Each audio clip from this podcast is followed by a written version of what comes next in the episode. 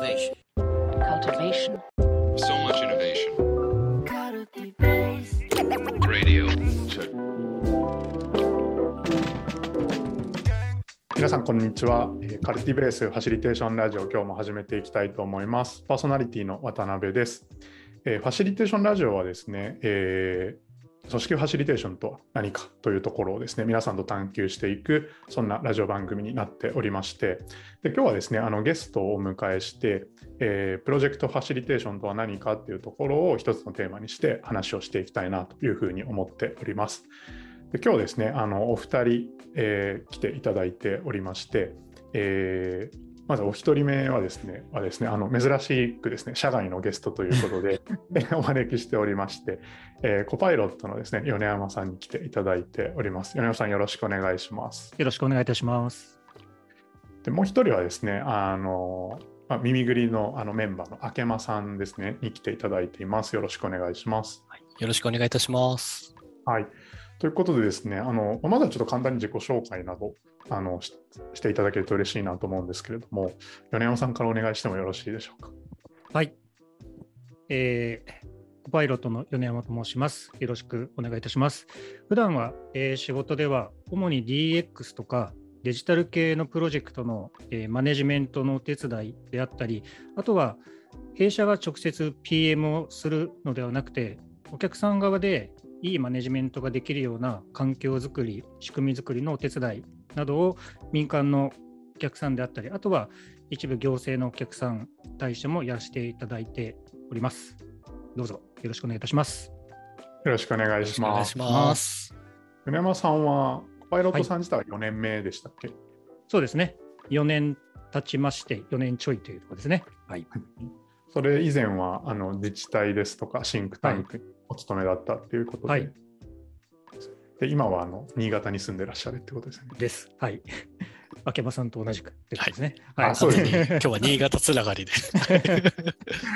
確かに確かに。よろしくお願いします。はい、はいお願いいたします。よろくお願いします明山さんも簡単に自己紹介お願いします。はい。えっと、株式会社耳ぐりの明間と申します。はい。で、あの、さっきご紹介にあったように、あの、新潟に住んでいるいあのメンバーでして、あの、まあ、リモートで、こう、プロジェクト基本は関わりつつ、まあ、役割としては、あのまあ、中心はあの PM の部分であったりとか、まあ、もともと自分があのデザイン出自のキャリアのを持ってる人間なので、まあ、あの UX デザインであるとかサービスデザインの、まあ、まあ、そういうところの領域の、あの、まあ、なんでしょうかね、こう、専門性も持ちつつ、あの、ところどころ実際に、あの、手を動かして、あの、デザインなんかも作りながら、まあ、ファシリテーションもやりつつ、みたいな感じで、まあ、本当何でも やりながら、プロジェクトをいい形で進めるために、あの、まあ、いろいろこう動き回ってる、あの、プロジェクトの範囲も結構幅広いタイプの人間ですので、今日はまあそのファシリテーションであるとか、あの、米山さんのごご専門のそのプロジェクトのマネジメントみたいなところにも、まあ、どちらにも、まあ、あの、薄く広く 専門性お仕事させていただいたりするので、あの、ちょっと話にこう入らせていただきながら、なんか僕もいろいろ学ばせてもらえればな、みたいなふうに思っていたりします。はい。よろしくお願いします。よろしくお願いします。はい、ということでですね、今日はあの米山さんも明間さんも、その、なんていうんですかね、こう肩書きとしてはプロジェクトマネージャーっていうところに、その、まあ、一つこう中心に置きながらも、まあ、でも実際はあのかなりいろんな専門性をこう駆使しながら、あの日々営んでいらっしゃるっていうところが背景としてあるかなと思っていまして、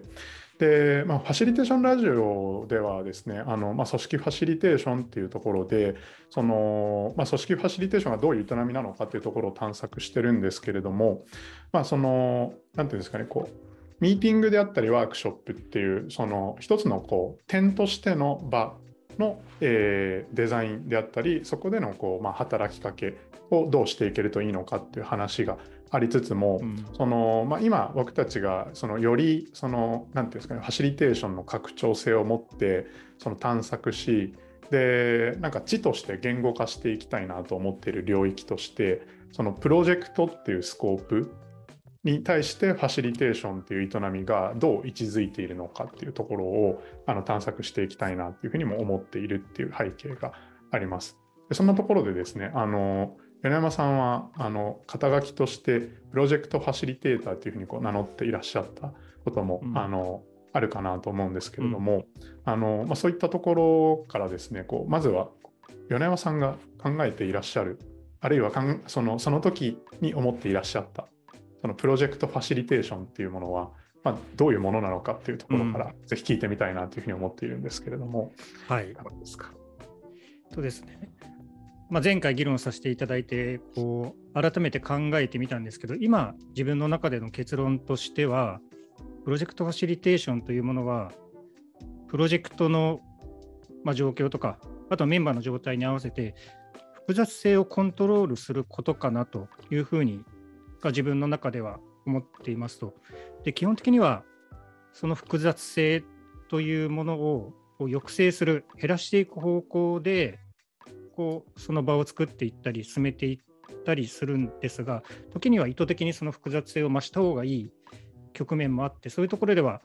こうちょっと複雑にするような例えば耳切りさんでよく言われているこう問いを投げるみたいな話もその一つかなと思うんですけどもそういうような振る舞いも行う存在なのかなと思っています。まあ、ただその複雑性を増すというのも結局なんて言いますか意図的な話なので基本的にはこう複雑性を抑制する方向でコントロールする役割かなと私は思っています。はい、まずちょっとこんなところで、はい、ありがとうございます。もうあの非常に興味深いキーワードがたくさん出てきて、いろいろ聞いてみたいなと思ったんですけれど、そのまあ、今おっしゃっていただいたのはこう複雑性のコントロールっていう観点でお話しいただいて、でその複雑性っていうものをある種、まあえー抑制していく。なので、まあ、なんていうんですかね、こう複雑性だったり不確実性っていうものを消し込んでいくっていうこともあれば、でもあえてその、まあ、何かこう働きかけによって揺さぶるっていうこともあるっていう話、理解で大丈夫ですかね？はい、ありがとうございます。その通りですね。あありがとうございます。はい、ちなみにこうここでいう複雑性っていうものはこうプロジェクトにおける複雑性だと思うんですけれど、はい、なんかどういったものが具体的にあったりするんですか？この複雑は私の中で結構こう多層的なものかなと思ってまして多層的もしくは多様なものかなと思ってまして例えばゴールそのものがどう見えているかという話。ゴールがこう一個シンプルなのかそれともこう複雑に絡み合っているのかという話もそうですしあとは、ま、仮にゴールが見えていたとしてそこに向かうためのプロセスがどうなのかシンプルなものがもうイメージできてメンバー間で共有できているのかそれともいろんな道が考えられたりまたは見えないものがあるのかとかその辺こうすっきりとした共通認識を持てているかどうかとかですかね。あとは前提となる価値観みたいなものもそこに入ってくるかもしれません。共通の価値観ベースとなるものが持てているのかそれともその辺がバラバラなのかとか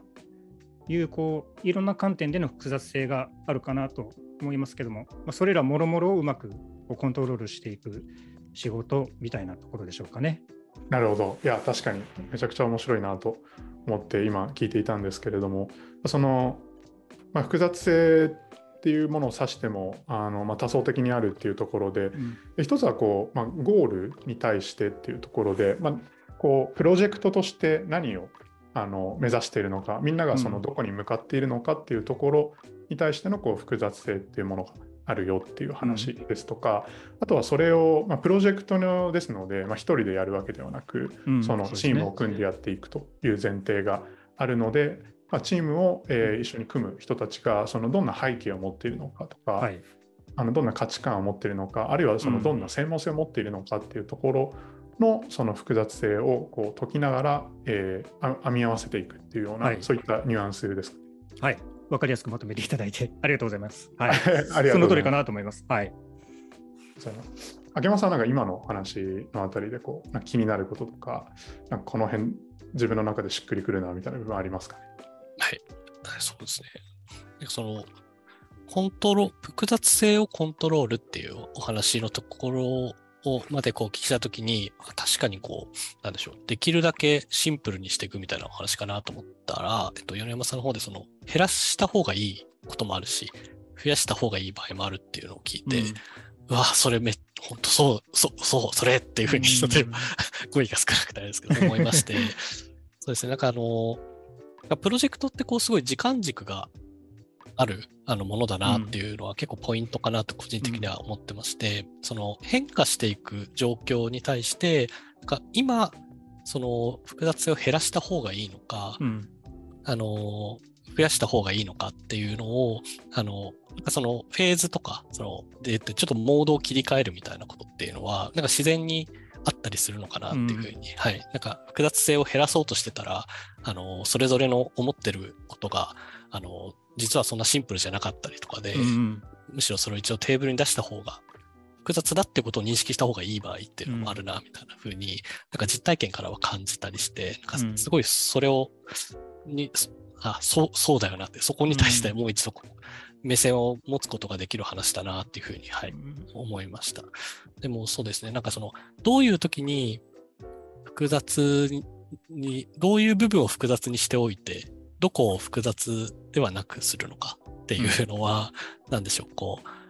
一回こう、ここはグリップしておいて、うん。あとは自由にした状態で、こう、なんでしょう、こう登山すというか壁を登るときに、こう、不意を打って登っていくみたいな、なんかそういう、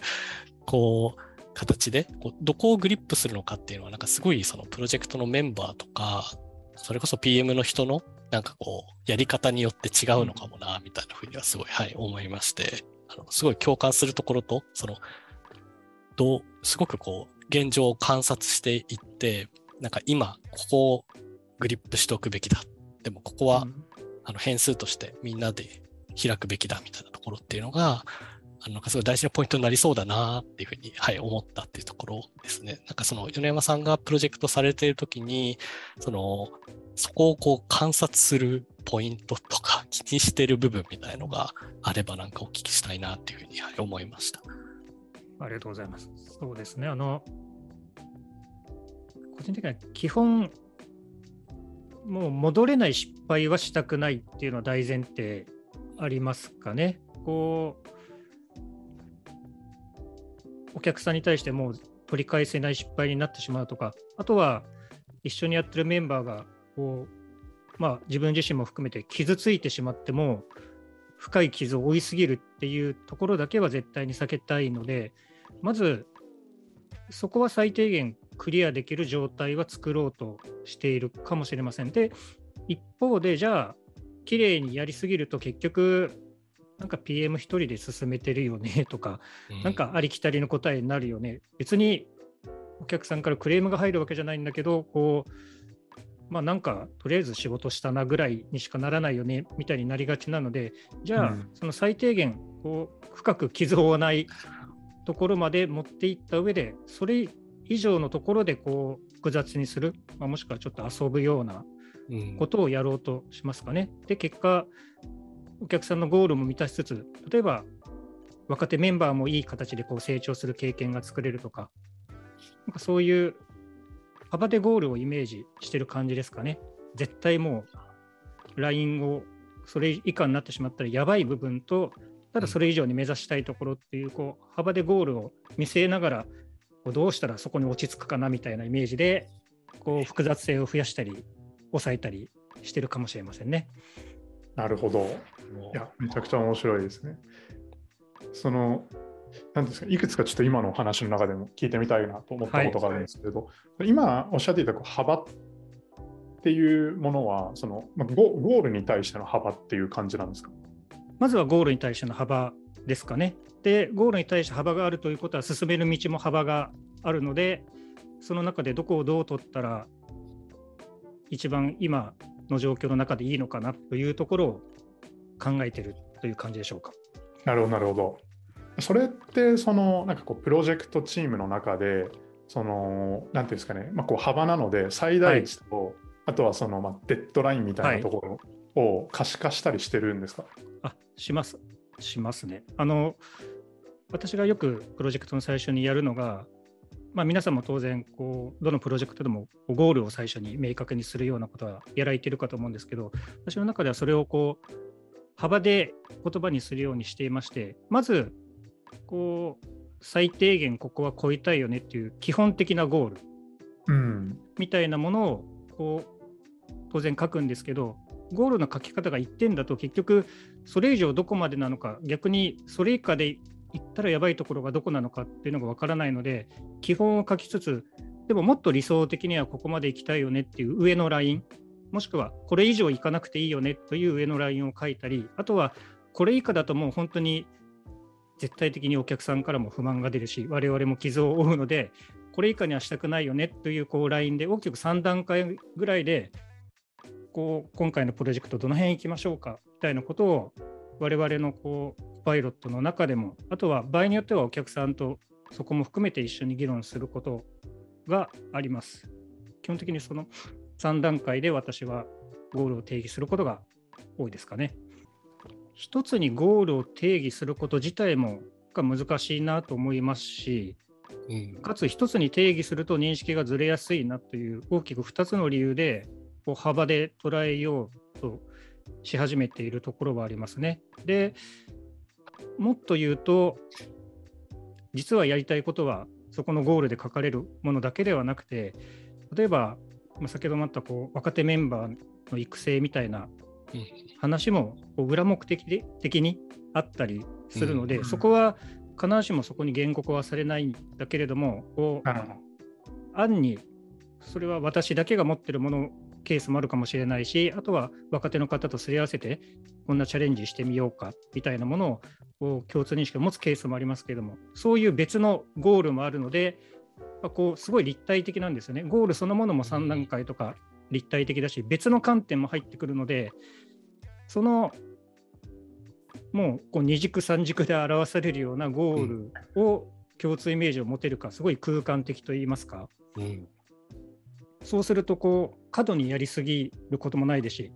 ね、必要がないとこまで追うとそれはそれでしんどいので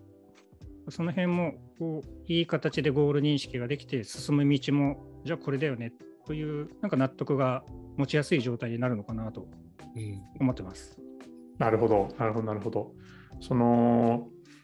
なんていうんですかね、こう3段階設定した、その、している目標の中で、はい。その言,、まあ、言語化するものもあれば、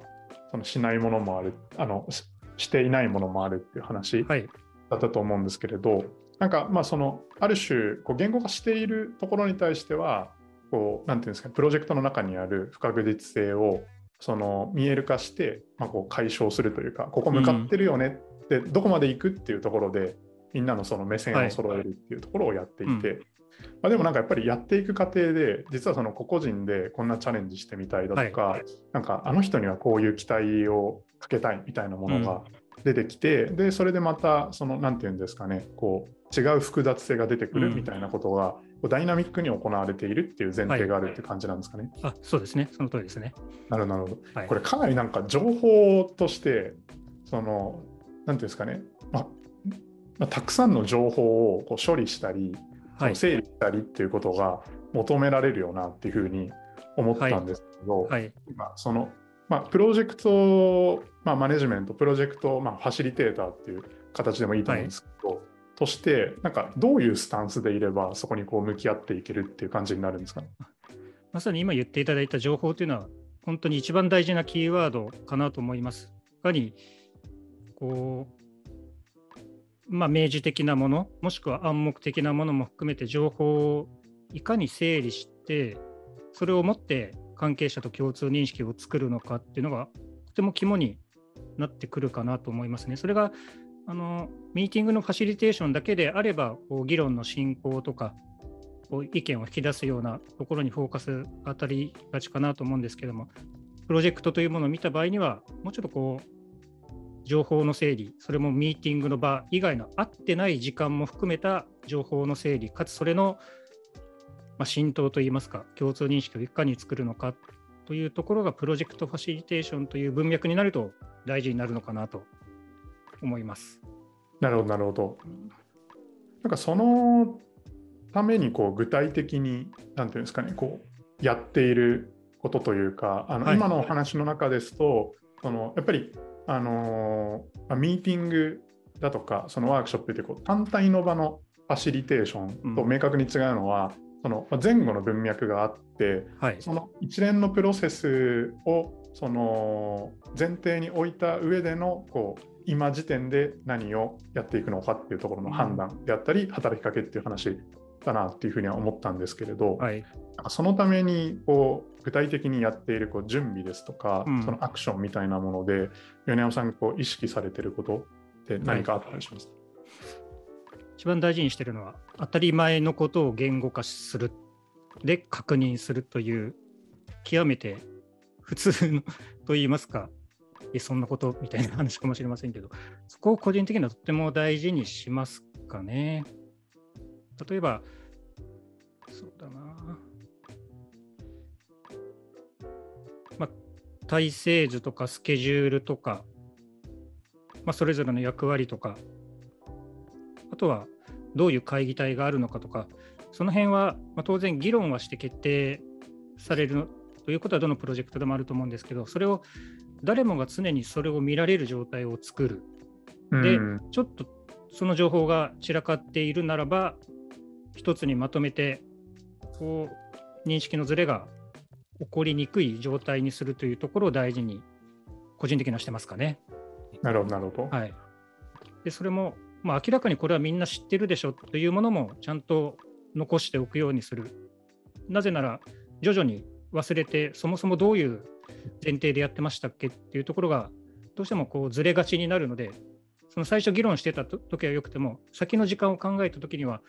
当たり前のことを残しておくと、後々とても貴重なご情報になるので、先ほど明間さんが言われたその時間軸っていうものを考えた時に、そういう行為はとても大事かなと思っています。うん、なるほど、なるほど。あなんかすごい今のお話を聞いて、あの、僕はあんまりこう PM っていうものを意識せずに結構今まであのやってきたんですけど、まあ、デザイナー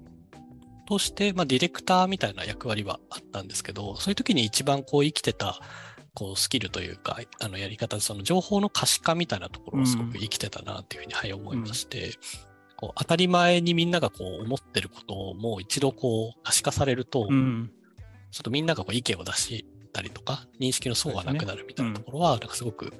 あの、まあ、デザイナーだからっていうことは全然なくって、うん。かもしれないですけど、まあ、あの、視覚化したりとか、ドキュメントにするみたいなことっていうのは、そのベースにあるなっていうのは、なんか改めてお聞きして思いまして、うん。で、僕はその、自分の割と必殺技的にすごい可視化するってことを、うん。すごくやって、あの、来たんですけど、なんかそこでなんか最近はすごくもう一つこう壁にぶち当たってる部分がありまして、その、えっ、と、可視化して、こう、情報の非対称性をと、をなくしていくってことでうまくいく部分がある一方で、その整理できないことですかね。そうんの可視化しきれないものっていうのはやっぱどうしても出てくるなっていうふうに思っていて、なんかそれはそのもしかして初めに、あの、おっしゃっていただいた、その不確実性をむしろこう、変数を内包しているような部分なのかな。うん。はい、みたいにな。はい、個々人が何を思ってるのかとか、その、ちょっとこう変化がすごく伴っていくようなものっていうのは、うんどうしてもこう、ひ二次元的な情報に収まらないみたいな、うんはい、なんかそういうふうな部分がすごい出てくるなと思っていて、あの、今のところのベースにありつつ、なんかその、それ以外の部分ですかね、こう、うん。なんでしょう。もうちょっとこう、割とこう、質的で柔らかい部分っていうのは、なんかどういうこう態度で臨めばいいのかっていうのは、なんかすごい今僕はいろいろ試行錯誤してるとこだったので、うん米山さんもなんか思ってらっしゃることあればお聞きしたいな、みたいに、はい、思ったりしました。難しいところですね。はい、一番こう難しいとこかなと思ってます。一番その辺がこういいプロジェクトになるかどうかを分ける部分かもしれないですね。うんうん、なるほど。個人的にはもう、そうですね。こうぶっちゃけた議論ができるかどうかですかね。今の話で言うと、うん整理していく側面もあれば、もう、例えばお客さんと喧嘩してもいいので、本気でこっちが思ってることを言うし、お客さんにも言ってもらう、まさに複雑性を増やすアクションをそういう形で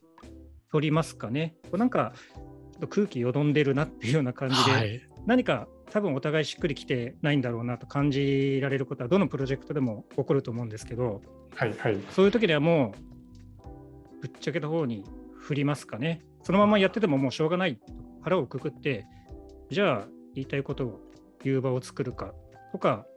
まあ、その一つがこう飲んだりしするというのも一つの手段だと思うんですけども、まあ、どういう形であれ、とりあえず思ってることを吐くという方に振るかもしれないですね。うわうんいや、そこは今お聞きできてめっちゃ僕嬉しいなと思っていて、あの、なんかこうどうしてもこう完璧な PM みたいなことを想像すると、なんか全てこう可視化されて整理された情報でうん。滞りなく進むみたいなイメージがあるんですけど、うん。あったんですけど、でもやっぱりその、いや、ここはうまくいかないから話すみたいなアクションも、まあ、片や必要だよなっていう、うん。はい、いう、なんか両輪あるよねっていう前提が、あの、イメージとして持てるかどうかっていうのがすごい大きいなとう思って、ん。なんかじゃないとこう膝つき合わせて話すことになった、その場面が、なんかその、PM がうまくいってなかったからそうしせざるを得ないみたいな、うん。あの、認識になるときは僕がありまして、もう全然これも、なんだろう、プロジェクトを良くするために必要なことなんだっていうふうに思えるのはすごくうん。必要なのかもなっていうふうに、うん。はい、僕は思ったり、はい、しましたやありがとうございます。ちょっと今の話をさらにこう深掘っていきたいなっていうところを思っていまして、で一旦1本目の時間としてはあのそろそろかなっていうところもあるのでここで1回区切りにしてちょっと2本目に行きたいなというふうに思います。はい、ということでまずはあのここまでありがとうございました。ありがとうございました。ありがとうございました。